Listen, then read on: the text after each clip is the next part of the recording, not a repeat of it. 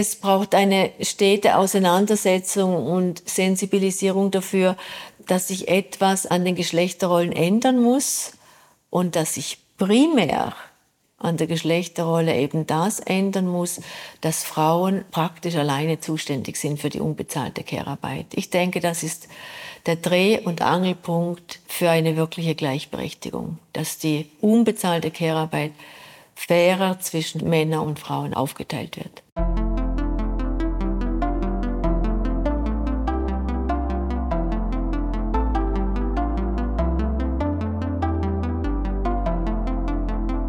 Willkommen zum Podcast Warum gehen, wenn man tanzen kann des Kunstvereins Schichtwechsel. Wir stellen hier Personen mit ungewöhnlichen Lebenswegen vor, die die Gesellschaft durch ihre Arbeit positiv mitgestalten. Mein Name ist Laura Hilti und ich freue mich, dass Claudia Hebfleck bei uns zu Gast ist. Als letztes europäisches Land führte Liechtenstein 1984 das Frauenstimmrecht ein. Claudia Hebfleck war damals 24 Jahre alt und studierte Geschichte und Biologie an der Universität Bern. Ihre Abschlussarbeit schrieb sie über Frauenarbeit in Liechtenstein und setzte sich fortan als Mitgründerin und Geschäftsführerin von Frauenorganisationen sowie als Historikerin und Politikerin insbesondere für die Belange von Frauen ein. Um neben der rechtlichen auch eine soziale Gleichstellung zu erreichen, sieht Claudia Hebfleck sowohl Handlungsbedarf beim Staat zum Beispiel im Hinblick auf Kinderbetreuung und bezahlte Elternzeit, als auch bei den Frauen, die sich oft zu wenig finanziell absichern. Sie empfiehlt werdenden Eltern nicht nur über eine faire Aufteilung von Betreuungs- und Haushaltsarbeit zu sprechen, sondern auch darüber, ein berufliches Weiterkommen für beide Elternteile zu ermöglichen. Claudia Hebfleck wuchs bis zu ihrem 16. Lebensjahr in Deutschland auf und lebt seither in Liechtenstein. Sie ist 64 Jahre alt. Für mich ist es kaum mehr vorstellbar, dass das Frauenstimmrecht in Liechtenstein erst vor 39 Jahren eingeführt wurde und dass damals nur eine knappe Mehrheit dafür stimmte. Ebenso erstaunlich ist es, dass Frauen noch bis 1992 die Erlaubnis des männlichen Familienoberhaupts brauchten, um beruflich tätig zu sein, und dass die rechtliche Gleichstellung erst 1999 erfolgte. Claudia Hebflecks Engagement steht für mich stellvertretend für dasjenige vieler anderer Frauen in Liechtenstein, die uns jüngeren Generationen ein gleichberechtigteres Leben ermöglicht haben. Es freut mich deshalb sehr, dass ich Sie zu diesem Engagement und Ihrem Werdegang befragen kann.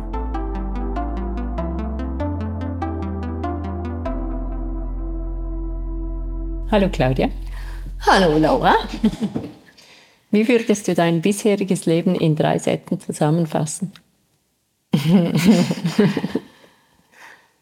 Sicherlich, was mich auszeichnet, ein engagiertes Leben. Entweder politisch, also parteipolitisch oder frauenpolitisch bin ich eigentlich, seit ich erwachsen bin, immer engagiert. Ein beruflich interessantes Leben. Ich habe mich beruflich sehr gut entwickeln können, habe meine Interessen leben können, habe mich in meinem Beruf als Lehrerin oder Geschäftsführerin der Infra oder Historikerin immer sehr wohl gefühlt. Und dass ich auch ein ausgefülltes Familienleben habe dass ich eine Familie gründen konnte und zwei gesunde und tolle Kinder habe und mich sehr freue über meine Familie. Du hast dich schon früh mit der Ungleichheit zwischen Frauen und Männern beschäftigt. Woher kam dieses Interesse? Also das Interesse hat schon sehr früh angefangen durch die eigene Betroffenheit. Als ich mit 16 Jahren hier nach Liechtenstein gekommen bin, hat es hier ja noch kein Frauenstimmrecht gegeben. Ich bin in Deutschland in der Selbstverständlichkeit aufgewachsen, dass das Frauenstimm- und Wahlrecht ein Menschenrecht ist. Und es hat mich sehr befremdet, dass hier in meiner Klasse oder in der Parallelklasse junge Männer waren, die gegen das Frauenstimmrecht waren und dass sogar auch eine Frau in meiner Klasse gegen das Frauenstimmrecht war. Das hat mich das erste Mal politisiert. Und ich habe es nicht verstanden und ich habe das Gefühl gehabt, man muss sich gegen diese Ungerechtigkeit wehren. Als ich dann 1980 angefangen habe zu studieren, hat mein äh, Interesse an Frauenthemen explosionsartig zugenommen. Es war damals die Zeit, als in der Geschichtsforschung die Sozialgeschichte mehr in den Fokus geriet und die Geschichte von unten und eben auch Frauengeschichte. Und ich habe die Aufsätze zur Frauengeschichte über die bürgerliche Geschlechterideologie, ich habe die mit Begeisterung gelesen und sie waren für mich wie eine Art Offenbarung, dass ich das Gefühl gehabt habe, ich verstehe so viel mehr, seit ich mich mit dem auseinandersetze. Und ja, die Studienzeit war für mich wirklich eine Zeit, in der ich so viel gelernt habe und so viel Neues verstanden habe. Also die Geschichtswissenschaft hat mir wirklich die Möglichkeit gegeben, die Gesellschaft zu hinterfragen und Verständnis zu bekommen für Herrschaftsstrukturen, für Machtstrukturen, für gesellschaftliche Ideologien. Und das hat mich dann wahnsinnig politisiert und in mir ein sehr großes Bedürfnis geweckt, quasi das, was ich gelernt habe, was ich verstanden habe, auch irgendwo politisch umzusetzen. Könntest du ein konkretes Beispiel dafür geben, was dich damals besonders beeindruckt hat? Also was mich ähm, beeindruckt und beschäftigt eigentlich bis heute ist die Wirkungsmacht der bürgerlichen Geschlechterideologie. Also in der Frauengeschichte damals stand diese bürgerliche Geschlechterideologie sehr stark im Vordergrund und ich habe mich sehr intensiv mit dieser Ideologie beschäftigt. Es wäre vielleicht wichtig zu sagen, was das genau ist. Ja, also vielleicht muss ich etwas ausholen. Also ich denke, dass Patriarchat als Gesellschaftsform, das gibt es ja schon seit dem Altertum, seit dem Mittelalter. Aber im 19. Jahrhundert hat das Bürgertum wie die Geschlechterrolle neu definiert. Das Bürgertum hat sich gewehrt gegen den Adel und den Klerus und hat sich gegen diese gottgewollte Ordnung gewehrt und wollte die persönliche Freiheit. Und da hätte man ja denken können, die persönliche Freiheit gilt dann für Männer und Frauen. Aber in der bürgerlichen Geschlechterideologie hat man die Unterordnung der Frau, die im Patriarchat schon seit Jahrhunderten, Jahrtausenden fast gegeben hat, hat man weitergeführt. Aber man hat sie eben neu, neu ideologisiert und neu definiert. Und da muss man dazu sagen, neben der persönlichen Freiheit, ein zweiter Faktor, der da ganz wichtig war, war die Trennung von Arbeitsplatz und Wohnort dass eigentlich mit der Industrialisierung Wohn- und Arbeitsort getrennt waren oder getrennt wurden und damit wurde die Hausarbeit und die Erwerbsarbeit unterscheidbar. Und das Bürgertum hat dann eigentlich die Ideologie verfestigt, dass es einen öffentlichen, ökonomischen, bezahlten Bereich außen gibt und dass der dem Mann vorbehalten ist und einen privaten, unbezahlten Bereich innen, der der Frau vorbehalten ist. Und damit man den Widerspruch auflöst, dass Frauen untergeordnet sind, hat man dann eigentlich diesen unbezahlten Innenbereich wie umgedeutet. Man hat gesagt, jede Frau ist von Natur aus, ist sie dazu vorgesehen, Hausfrau, Mutter und Gattin zu werden. Also das ist die naturgegebene Rolle der Frau und diese Rolle übernimmt sie aus Liebe und damit ist Arbeit keine Arbeit mehr. Also die ganze Arbeit im Innenbereich wurde eigentlich idealisiert als Liebesdienst der Frauen, der in der Natur der Frau liege. Und das hat unglaubliche Auswirkungen gehabt. Also diese Zuschreibung auf den Innenbereich zum einen und zum anderen diese Entwertung der Arbeit, die im Innenbereich geleistet wird, als tatsächlich Entwertung und verbrämt eigentlich mit so einer Ideologie, dass es ja ein hehrer Dienst an dem Mann, an den Kindern ist, dass die Frau diesen Bereich ausübt.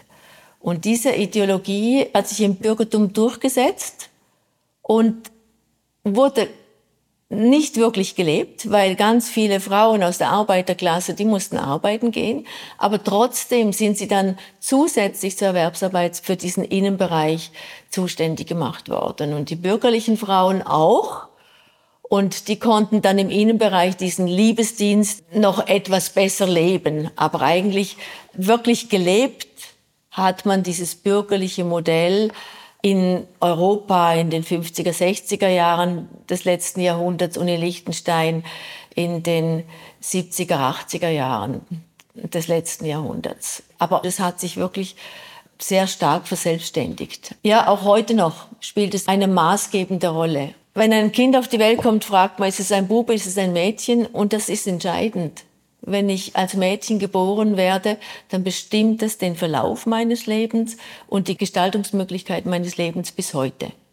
Und diese Erkenntnis, dass diese bürgerliche Geschlechterideologie so wirkungsmächtig ist und dass sie sich über alles drüber legt, das ist das, was mich am Studium am meisten wachgerüttelt hat und wo ich das Gefühl gehabt habe, da muss man politisch agieren. Wir müssen von diesen Rollenzuschreibungen wegkommen. Die müssen aufgeweicht werden. Es muss erkannt werden, dass das keine naturgegebenen Rollen sind, sondern dass es konstruierte Rollen sind. Das sind Zuschreibungen, die man macht und die auf der anderen Seite auch die Männer, die Männer werden zum Ernährer gemacht der Familie, ob sie das wollen oder nicht. Sie müssen diese Rolle ausüben und wenn sie die schlecht ausüben, dann werden sie auch sanktioniert quasi.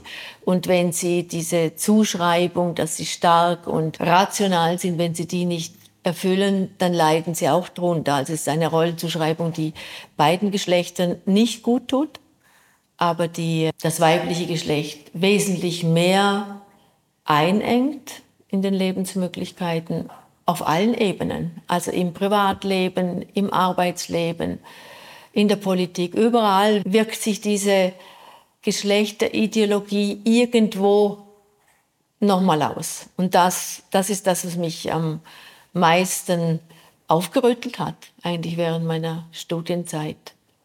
Ja. Seit Ende der 90er Jahre gibt es eine rechtliche Gleichstellung in Liechtenstein, also sowieso sehr spät.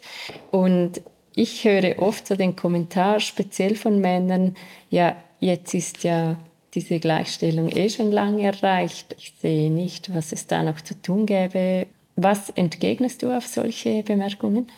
Ja, dass eben halt die rechtliche Gleichstellung zwar erreicht ist und das ist ein riesiger Fortschritt. Also ich denke, die partnerschaftliche Ehegesetz oder endlich seit 1997, dass wir die Staatsbürgerschaft gleichermaßen weitergeben dürfen wie Männer. Das sind Errungenschaften, die ich gar nicht kleinreden möchte, aber die faktische Gleichstellung, die fehlt. Und ich denke, man kann die an ganz, ganz vielen verschiedenen Sachen festmachen. Oder ich denke, man kann sagen, wir sehen nach wie vor, dass Frauen weniger verdienen wie Männer. Wir sehen nach wie vor, dass Gewalt gegen Frauen ein riesiges Thema ist, dass Frauen unter häuslicher Gewalt, unter sexualisierter Gewalt in einem ganz anderen Ausmaß leiden als Männer. Und wir sehen, dass äh, Frauen auf dem Arbeitsmarkt immer noch völlig im Hintertreffen sind. Also ich denke, genau vom Arbeitsmarkt kann man es eigentlich sagen. Wir haben aufgeholt. Frauen haben heute die gleich gute Ausbildung wie Männer. Wenn sie keine Familie gründen, können sich Frauen eigentlich, denke ich, ziemlich gleichberechtigt durchs Leben bewegen, auch wenn es zum Teil mit mehr Kampf verbunden ist. Also es gibt Möglichkeiten und Frauen können sich dann entfalten. Sie können sich beruflich, politisch entfalten. Aber wenn sie eine Familie gründen, dann werden sie auf die weiblichen Rollen zurückgeworfen in einem großen Ausmaß. Und das merkt man auf dem Arbeitsmarkt. Frauen werden immer über die Familie definiert. Und eigentlich jede Frau ist eine potenzielle Mutter. Als ich mich das erste Mal beworben habe, hat man mir gleich die Frage gestellt, ja, du bist in dem Alter, wie hast du es mit der Familiengründung? Und das wird ein Mann einfach nicht gefragt. Und bei einem Mann ist es einfach auch nicht so relevant, weil 87, 88 Prozent der Männer nach einer Familiengründung jetzt bei uns in Liechtenstein weiterhin Vollzeiterwerbstätig sind. Bei Frauen sind es um die 12 Prozent, glaube ich. So nach den letzten Zahlen, die sind nicht mehr ganz aktuell, aber so im Großen und Ganzen werden sie stimmen, oder? Also Frauen, wenn sie Familie gründen, dann sind sie weniger verfügbar auf dem Arbeitsmarkt. Sie arbeiten Teilzeit, Männer arbeiten weiter Vollzeit.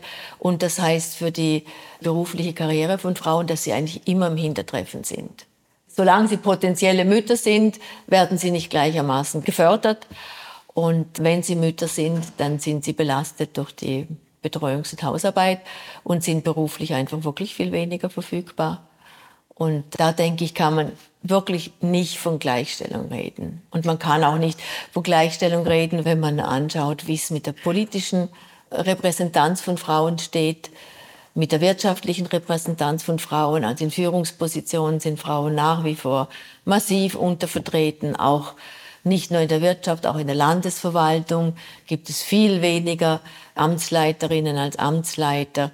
Es gibt ja auch in der Politik Vorsteherin ist eine Seltenheit und die Präsenz von Frauen im Parlament und in den Gemeinderäten ist immer noch viel zu tief. Wir hatten mal ein kurzes Hoch, als in den Gemeinderatswahlen über 40 Prozent Frauen gewählt worden sind. Aber das ist auch schon wieder Geschichte, hat sich schon wieder nach unten normalisiert. Und im Landtag sind keine 30 Prozent Frauen vertreten. Und denke, da kann man wirklich nicht von Gleichberechtigung reden. Aber es wird immer wieder getan. Als wir im Frauennetz vom damaligen Gesellschaftsminister Mauro Petrazzini begrüßt worden sind, hat er zu uns auch so gesagt, ja, ist das jetzt nicht mal endlich vorbei mit der Gleichstellung? Das ist doch jetzt erreicht, das ist doch jetzt passé. Aber es ist eben nicht passé. Und vor allen Dingen, ich denke, was man noch berücksichtigen muss, was ich ganz wichtig finde, ist, dass die Gesellschaft ja immer in einem Wandel begriffen ist. Die Gesellschaft ist nicht statisch. Und es gibt neue Gesetze, es gibt neue Gruppierungen, es gibt neue politische Konstellationen und immer wieder stellen sich die Fragen neu oder die Frage, wird jemand diskriminiert? Werden alle gleichermaßen berücksichtigt? Gibt es Chancengleichheit in diesem Bereich? Diese Frage muss man immer wieder stellen. Also ich glaube, ja, man kann sagen, Gleichstellung ist ein Dauerthema, weil es Teil des gesellschaftlichen Prozesses ist. Sieht man jetzt ja in Bezug auf die Frauenbewegung oder auf die Geschlechterfrage, wo man merkt, es entstehen ganz neue Fragen, es gibt ganz neue Problematiken, die man wieder ganz gut anschauen muss. Oder wie, wie kann man eben non-binäre Menschen, wie kann man die gleichstellen? Oder wie muss die Gesellschaft sich verändern, dass diese Menschen ein chancengerechtes und, und gleichberechtigtes Leben haben? Das ist eine sehr offen zu diskutierende Frage. Und ich denke, die, die Lösungen liegen noch nicht so klar auf dem Tisch. Gibt es wirklich unterschiedliche Ansätze und denke ich, noch ein rechter Prozess, der da vor uns liegt. Ich möchte gerne nochmals zurückkommen auf diese Rollenaufteilung von Frauen und Männern und dass viele Frauen in Teilzeit gehen nach der Geburt des ersten Kindes. Jetzt könnte man ja sagen, also das ist ja eine freie Entscheidung. Die Paare könnten sich die Arbeit ja auch aufteilen. Also das wäre ja möglich.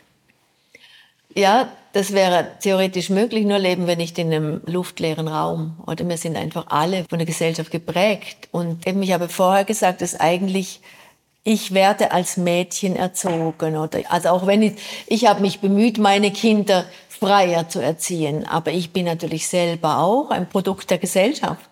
Und ich kann die Prägungen hinterfragen, aber ich kann sie nicht auflösen. Und vor allen Dingen, auch wenn ich noch im Privaten versuche, partnerschaftlich zu leben, dann gibt es doch immer wieder einfach Steine im Weg und Knüppel zwischen den Beinen, dass man diese Partnerschaft nicht durchsetzen kann. Also zum Beispiel, als wir Kinder bekommen haben, war es für mich klar und wir haben vorher wirklich einen Aushandlungsprozess gemacht, dass ich gesagt habe, ich möchte nur eine Familie gründen, wenn wir gemeinsam die Kinder erziehen. Und wir haben uns auf ein Modell von anderthalb Tagen Betreuungsarbeit geeinigt für meinen Mann. Und dann die Realität ist die, dass er halt in seinem Job zwar einen Antrag gestellt hat auf Arbeitszeitreduktion, die wurde ihm aber nicht bewilligt.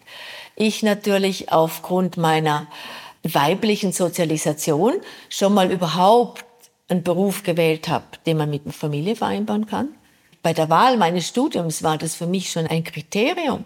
Und für meinen Partner war das kein Kriterium, ob er den Beruf und die Familie vereinbaren kann. Also ich denke, da fängt schon an. Und es ist eigentlich alles dann vorgespurt und die Gesellschaft fördert, dass der Mann in der Berufstätigkeit bleibt.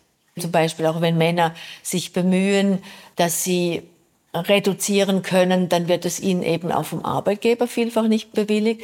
Wenn Frauen reduzieren wollen, dann wird es viel eher bewilligt. Also es wird dann in Teilberufen dann natürlich nicht bewilligt. Also ich kenne viele Beispiele, also auch Lehrerinnen, die gesagt haben, sie wollen nachher Teilzeit arbeiten und denen hat man nahegelegt, dass sie, wenn sie nicht voll als Primarlehrerin arbeiten, dass sie dann künden sollen. Also da gibt es dann wieder wirklich erfahrbare Diskriminierungen von Frauen. Aber grundsätzlich ist es Frauen, wird es ihnen erleichtert, in einen Teilzeitjob zu gehen. Und Frauen sind auch weniger natürlich sozialisiert, dass sie sich ganz mit dem Beruf identifizieren und dass sie eine berufliche Karriere von Anfang an aufbauen. Das machen Frauen viel weniger. Das macht man heute langsam mehr. Aber ich denke, es sind alles Lernprozesse, dass Frauen so weit kommen, dass sie überhaupt sagen, ja, ich will Karriere machen und ich will Familie haben und ich will mit meinem Partner das aushandeln.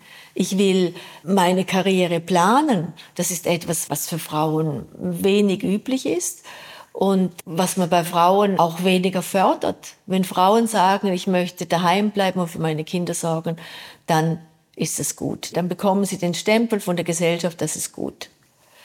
Vom Ideal her. Von der finanziellen Absicherung her ist es dann wieder eine ganz andere Sache, weil da ist die Gesellschaft dann knallhart. Sie sagt zwar, die Frauen sollen ruhig diese Mutterrolle leben, aber andererseits gibt es dann keine soziale Absicherung. Und man sagt, es ist nicht möglich, dass man eine soziale Absicherung macht für Frauen, die zu Hause bleiben. Es gab auch Vorstöße schon in Liechtenstein.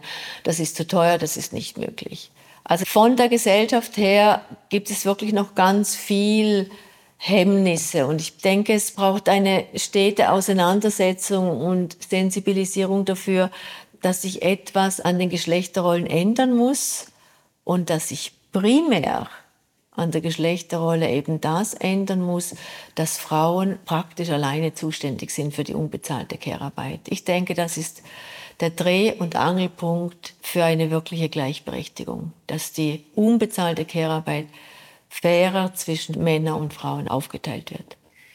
Das ist aber scheint mir nur möglich, wenn Frauen das einfordern, weil freiwillig macht niemand etwas im Haushalt und betreut die Kinder mehr und verzichtet auf Karriere, oder? Ja, das ist klar. Es braucht Frauen, die das einfordern und es braucht gesellschaftliche Rahmenbedingungen. Also ich denke, wenn man die nordischen Länder anschaut, dann sieht man ja, dass es möglich ist. In nordischen Ländern gibt es ein Recht auf einen Kita-Platz.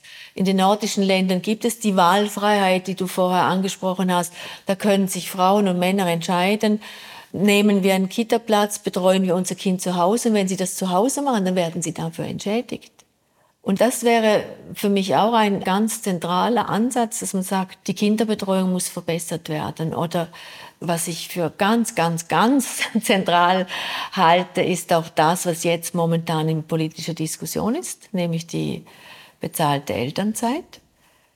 Ich denke, bezahlte Elternzeit für beide, die wirklich so ausgestaltet ist, dass sie Väter und Mütter nehmen, ist ein Riesenschritt in Bezug auf die Gleichberechtigung. Also die EU-Richtlinie, die Liechtenstein umsetzen muss, die sieht vor, dass je Elternteil vier Monate bezahlte Elternzeit gegeben werden müssen.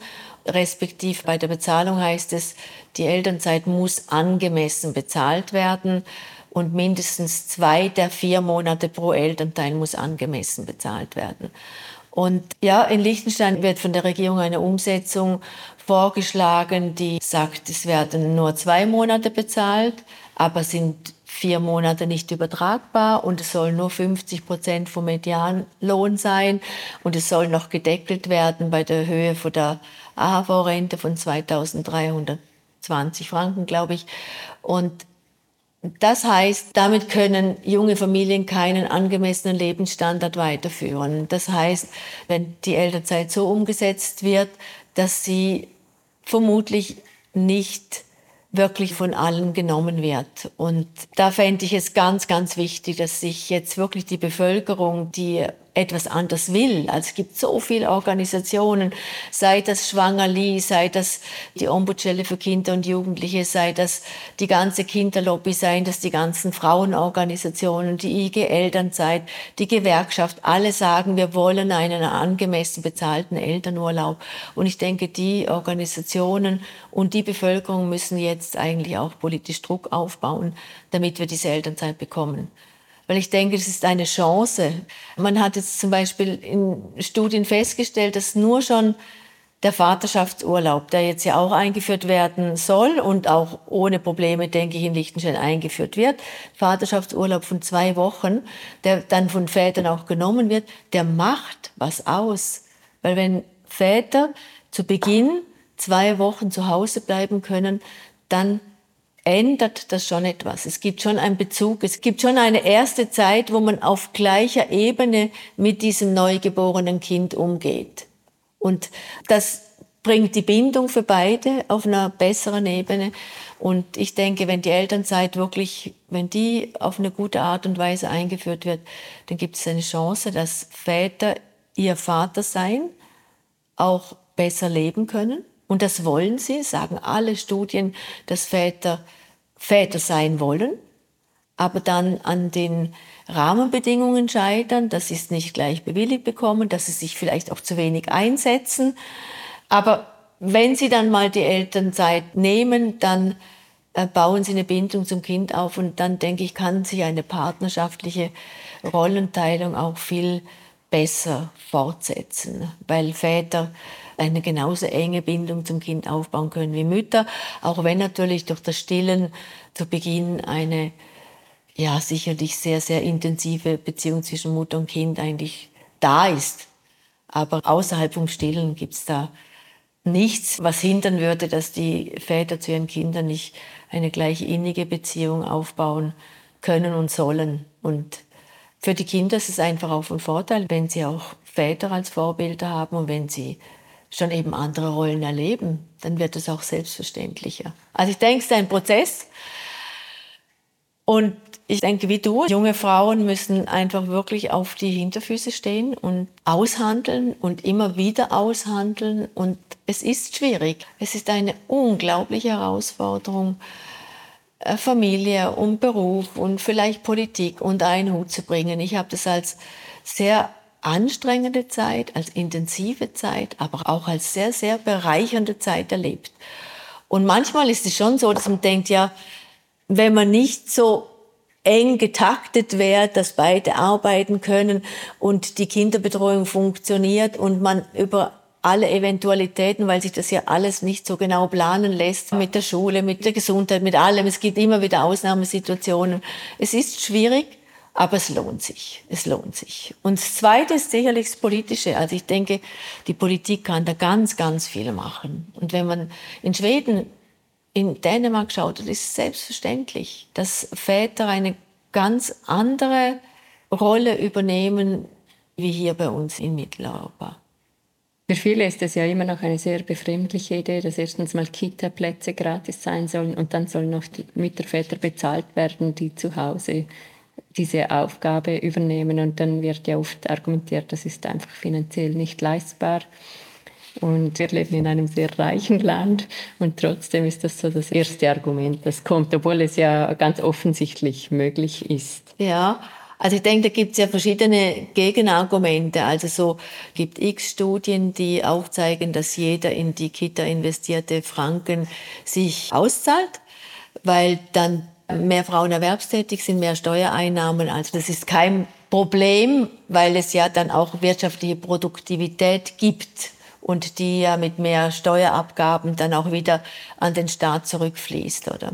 Und das andere ist natürlich der grundsätzlich falsche Ansatz. Ich denke, in unserer Gesellschaft ist es so, dass wir die bezahlte Arbeit, die Erwerbsarbeit, die haben wir im Fokus und die unbezahlte Arbeit, die ist unsichtbar und wird nicht als Arbeit bewertet. Und man muss hier wie umdenken, weil eine Gesellschaft funktioniert nur, wenn die Bedürfnisse der Menschen, die darin leben, erfüllt sind.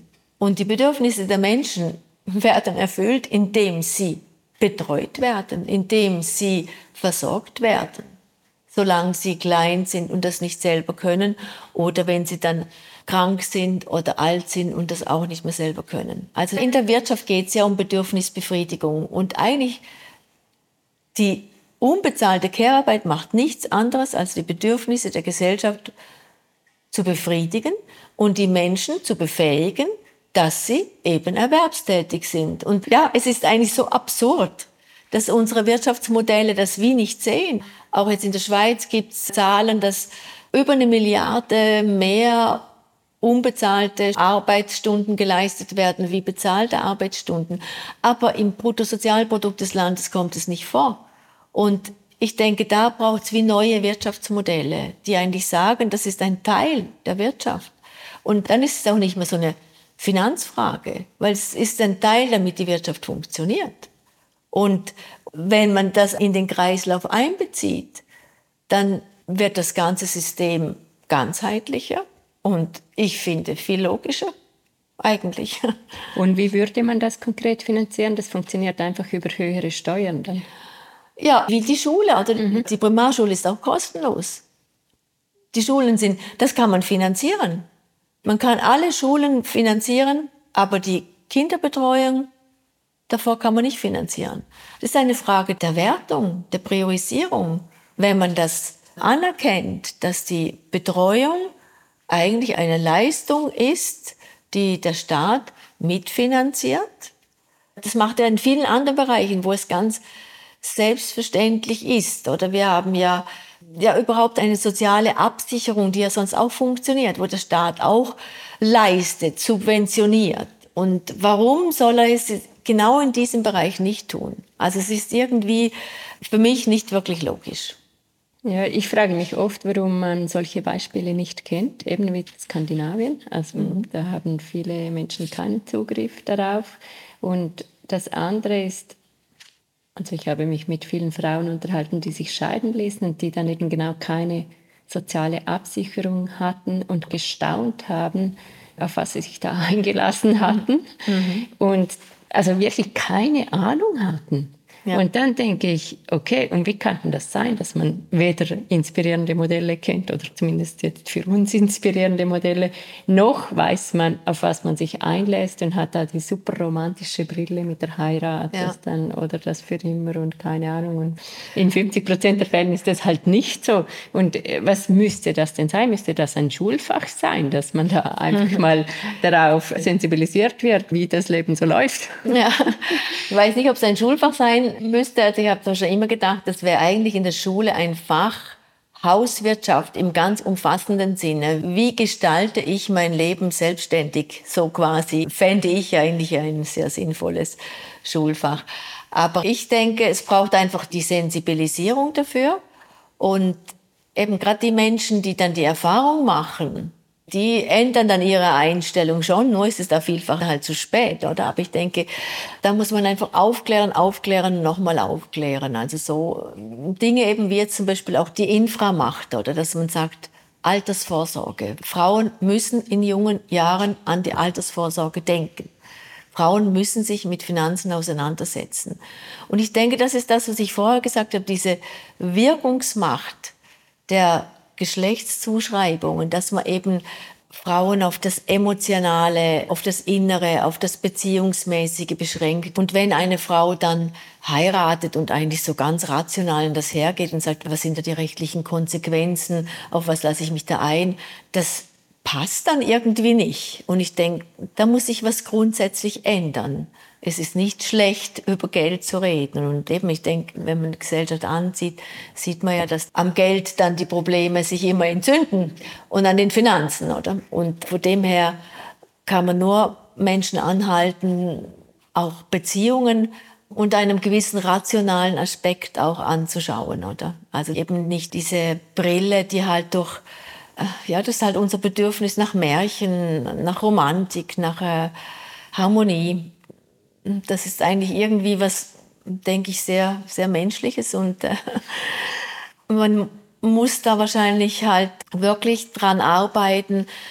Harmonie und auch Märchenhaftes und Romantisches darf ja sein, aber es darf nicht allein da sein. Das muss einfach kombiniert sein, auch mit einem gewissen rationalen Blick auf die gesellschaftlichen Verhältnisse und auf die wirklich individuellen Verhältnisse. Was geschieht, wenn wir Kinder bekommen und jemand steigt aus dem Beruf aus oder jemand arbeitet nur noch Teilzeit, dann ist es halt wirklich relevant zu schauen, ja, die Pensionsversicherung der Frau, die bleibt dann auf einem Minimum und früher haben die Frauen dann meistens noch, wenn sie Familie gegründet haben, haben sie die Pensionsversicherung sich noch auszahlen lassen, damit sie das Einfamilienhaus dann mitfinanzieren konnten. Dann haben sie gar nichts mehr gehabt, oder?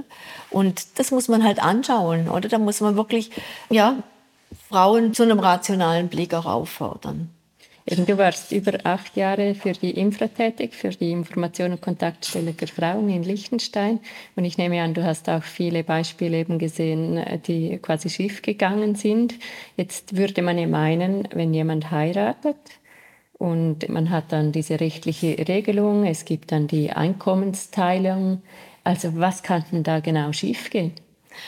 Also schiefgehen kann eben schon das, dass man eben nicht die gleiche Absicherung hat, oder? Weil in unserem System ist es so, die soziale Absicherung orientiert sich ganz klar am männlichen Vollerwerbsmodell. Und auf das ist die AHV ausgerichtet, auf das ist die Pensionsversicherung ausgerichtet. Und wenn Frauen mit Teilzeit arbeiten, ist es so, dass lange so war, dass es eine Schwelle gab, bis zu der man überhaupt gar keine Pensionsversicherung angefangen hat. Und die meisten Frauen waren dann darunter. Oder es war so, dass Frauen zum Teil mehrere kleine Jobs haben und dann ist das nicht zusammengezählt worden. Also in der Teilzeitarbeit wird einfach diese Pensionsversicherung nicht gleichermaßen aufgebaut. Und wenn es dann zu einer Scheidung kommt, ist es schon mit unserem Scheidungsgesetz so, dass die während der Ehe erwirtschaftete Vermögen, das wird geteilt. Also die Pensionsversicherung, die wird dann ausgeglichen. Aber das ist ein riesiger Fortschritt, den man sich auch erkämpft hat. Aber es ist halt so, dass viele Frauen früher, ja, der Punkt ist dann der, dass sie dann zwar das aufgeteilt haben für die Zeit und dann nachher müssen sie ja nach der Scheidung wieder selber einzahlen. Und weil sie Teilzeiterwerbstätig waren, weil sie häufig nach der Scheidung dann noch für die Kinder zuständig sind und gar nicht voll erwerbstätig sein können, verdienen sie wenig baue eine kleine Pensionsversicherung auf und das führt dazu, dass wir heute in Bezug auf Altersarmut vor allen Dingen Frauen dort in dem Bereich vorfinden, dass Frauen viel mehr von der Altersarmut betroffen sind wie Männer. Und das hängt damit zusammen, dass sie eine andere Erwerbskarriere haben, die eben nicht der Vollzeiterwerbskarriere entspricht. Das ist der Punkt. Wenn jetzt aber eine junge Frau Teilzeit arbeiten möchte, was würdest du ihr denn ganz konkret raten, damit sie eben diese Pensionskasse hat? Also ist dann die Idee, dass man quasi ein Anstellungsverhältnis macht und das privat einzahlt oder was? Was konkret sollte man tun? Für mich ist es so das Ideal immer das gewesen, dass beide Teilzeit arbeiten, dass sie, dass sie, wenn sie in einer Partnerschaft lebt, ähm, beide Teilzeit arbeiten und beide in einem Pensum, das eine angemessene Pensionsversicherung ermöglicht. Und dass sie eben auch von Anfang an auch die berufliche Laufbahn irgendwo ein bisschen mitdenkt, oder? Und ich denke, man kann ja das aushandeln, dass man in einer Phase mal der eine Partner, mal die andere Partnerin mehr erwerbstätig ist oder mehr Weiterbildung machen kann. Und das muss man miteinander aushandeln. Und ich denke, der Punkt ist der, wenn man sich für Familie entscheidet, dann ist es so, dass man für eine gewisse Zeit einfach nicht die gleiche Karriere machen kann. Und ich denke, das ist das, was Männer auch einsehen, begreifen müssten und auch leben müssten, dass sie sagen, Familie heißt, dass ich für eine gewisse Zeit beruflich auch weniger investiere und dafür in die Familie investiere. Letztlich, wenn man sich das teilt, ist das in unserer langen Lebensphase, sind das dann vielleicht fünf oder zehn Jahre, oder? Ja, fünf Jahre, oder? Wo man weniger investieren kann, weniger und nicht gar nichts. Und ich denke, es geht einfach darum, dass man wirklich beides im Auge behält. Ich denke, es sollte so sein, dass Frauen und Männer sich bemühen, ein finanziell unabhängiges, selbstbestimmtes Leben zu führen, wo beide Verantwortung übernehmen für die finanzielle Absicherung der Familie und beide Verantwortung übernehmen für die Betreuung der Kinder. Und beide diese Familienzeit auch erleben und genießen und auch die ganze Anstrengung miterleben. Also hat er immer beides, oder? Ja, es geht nicht nur um Betreuung von der Kinder, das ist ja auch etwas sehr bereicherndes, die Familienzeit, oder? Aber es ist beides. Es ist bereichernd und es ist anstrengend und es hat finanzielle Konsequenzen und darum sollte es auf beide eigentlich verteilt sein. Also das ist natürlich absolut anstrebenswert, da habe ich gar nichts dagegen. Die Realität, auch speziell hier in Liechtenstein, ist einfach eine andere. Mhm. Und deshalb nochmals meine Frage, was kann eine junge Frau tun, wenn sie sich halt trotzdem dafür entscheidet, Teilzeit zu arbeiten und der Mann ist in Vollzeit? Wie kann man sich da absichern? Gut, natürlich kann man das individuell auch absichern. Wenn sie wirklich sagt, ich arbeite Teilzeit, du Vollzeit, das ist unser Modell, aber dann kann man im Prinzip ja auch sagen, dass es wie eine Lebensversicherung für die Frau gibt während der Zeit. Also dass im Prinzip das, was sie in der Familie investiert, in irgendeiner Form in eine soziale Absicherung für sie läuft. Und das kann sein, dass man Pensionsversicherungsbeiträge zahlt oder eben eine Lebensversicherung. Also es gibt da sicherlich verschiedene Möglichkeiten, sich da finanziell abzusichern. Aber das muss man. Ich denke, das ist einfach nötig, um nicht irgendwann auf die Welt zu kommen. Weil, ja, wie du gesagt hast, es ist halt so, dass Beziehungen mit einer relativ großen Häufigkeit auch scheitern und dann ist es eben wichtig, dass beide den Fuß in beiden Bereichen haben und beide eigentlich eine gewisse finanzielle Absicherung haben, obwohl natürlich auch klar eine Realität ist, wenn Beziehungen scheitern, dass das finanzielle Konsequenzen für beide hat. Weil wenn man auf einmal zwei Wohnungen zahlen muss, dann ist halt teurer, oder? Ist klar. Das lässt sich nicht verhindern. Aber individuell kann man da sicher Lösungen finden. Also eben jetzt die einfachste wahrscheinlich bei einer eigenen Lebensversicherung oder so. Also etwas, was wir parallel zur Pensionskasse eigentlich fürs Alter eine gewisse Absicherung bringt. So etwas.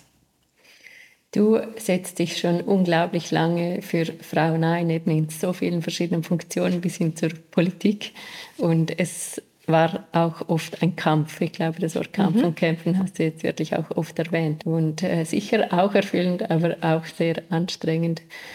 Du hast auch eine Krebserkrankung und trotzdem hast du dieses unglaubliche Engagement. Also ich höre immer wieder von verschiedenen Ecken, wie du auch oft im Hintergrund wirkst und so viele Dinge mit aufgegleist hast, bis hin zum Verein für Menschenrechte. Woher beziehst du diese Energie? Also es ist wie ein inneres Bedürfnis. Also ich denke so, seit dem Studium, seit ich mich so mit gesellschaftlichen Machtstrukturen, mit, mit all den Dingen auseinandergesetzt habe, habe ich wie das Bedürfnis, mich auch in der Gesellschaft zu engagieren. Also es ist wirklich ein inneres Bedürfnis, der Wille, mitzugestalten, was einen auch mit betrifft. Das ist für mich auch irgendwie so ein Grundprinzip vom menschlichen Dasein. Wir leben in Gemeinschaften und eine Demokratie lebt von der Teilhabe, lebt von der Mitgestaltung, lebt von der Mitverantwortung. Und ich denke grundsätzlich, dass jeder Mensch eine Verantwortung hat, sich irgendwo zu engagieren. Und mir hat das jetzt halt vor allen Dingen im politischen, im parteipolitischen und dann vor allen Dingen im frauenpolitischen Freude bereitet. Bei anderen ist es vielleicht im kulturellen oder ist es im ökologischen. Also ich denke, es gibt ganz viele verschiedene Möglichkeiten. Grundsätzlich bin ich der Ansicht, ja, dass man sich engagieren soll, dass man mitdenken soll, dass man mitgestalten soll. Und das hat mich immer von innen her motiviert. Und dann ist es natürlich so, dass das Engagement das Engagement nährt. Also es ist so, also für mich jetzt wenigstens ist wie so eine Art Lebenselixier auch. Also ich denke, ja, mit anderen Menschen, die das gleiche Ziel verfolgen, zusammenzuarbeiten und zu überlegen, wie man etwas unter die Leute bringen kann, wie man etwas verändern kann, das finde ich sehr inspirierend und ähm, auch sinnstiftend. Also es ist für mich, ja, es gibt Sinn. Es macht Sinn im Leben und ja, von dem her denke ich, dass es immer ganz viel Energie gebraucht hat aber mir auch immer wieder viel Energie gegeben hat. Also viel die persönlichen Begegnungen, das ist, es ist ein Teil des Aufgehobenseins. Also ich denke auch gerade am Anfang, als ich zurückkam vom Studium, war für mich das politische Engagement auch eine Möglichkeit, mich zu integrieren. Ich bin zurück nach Liechtenstein gekommen. Ich war vorher eigentlich nur die viereinhalb, fünf Jahre der Schulzeit hier und bin dann lange in Bern gewesen, kam zurück, habe mich entschieden, mit meinem Partner hier zu leben in Liechtenstein. Und ja, dann hat mich das interessiert, wie funktioniert dieses Land, wie kann ich mich da engagieren. Und die Möglichkeit, dass ich eben jetzt das Stimmrecht gehabt habe, das ich als Jugendliche nicht gehabt habe, und die Möglichkeit, dass ich mich politisch engagieren kann, die habe ich dann gerade beim Schopf ergriffen und habe gedacht, das ist eine Möglichkeit, hier auch meine Heimat zu finden. Also ich bin, denke ich, wirklich ein Beispiel, dass politische Teilhabe die Integration sehr fördern kann. Dafür bin ich, denke ich, wirklich ein gutes Beispiel. Ich bin Deutsche von meiner, von meiner Geburt her. Ich würde nie meine deutschen Wurzeln verleugnen. Ich habe eine deutsche Familie, aber ich bin wirklich über meine politische Integration ist Liechtenstein zu meiner Heimat geworden. Und ich bin heute so klar Lichtensteinerin, weil ich lebe hier, ja, hier ist mein Lebensmittelpunkt und hier möchte ich mitgestalten und hier möchte ich mich über Dinge aufregen und mich über Dinge freuen können. Und wenn ich mich über Dinge aufrege, finde ich es gerade auch noch sinnvoll, dass ich dann manchmal zumindest auch versuche, etwas konstruktiv dagegen zu tun oder dafür zu tun, dass es sich ändert so. Ja. Könntest du vielleicht zum Abschluss von einem Erlebnis erzählen, das für dich in deiner Karriere in Bezug auf dieses Frauenthema besonders inspirierend war?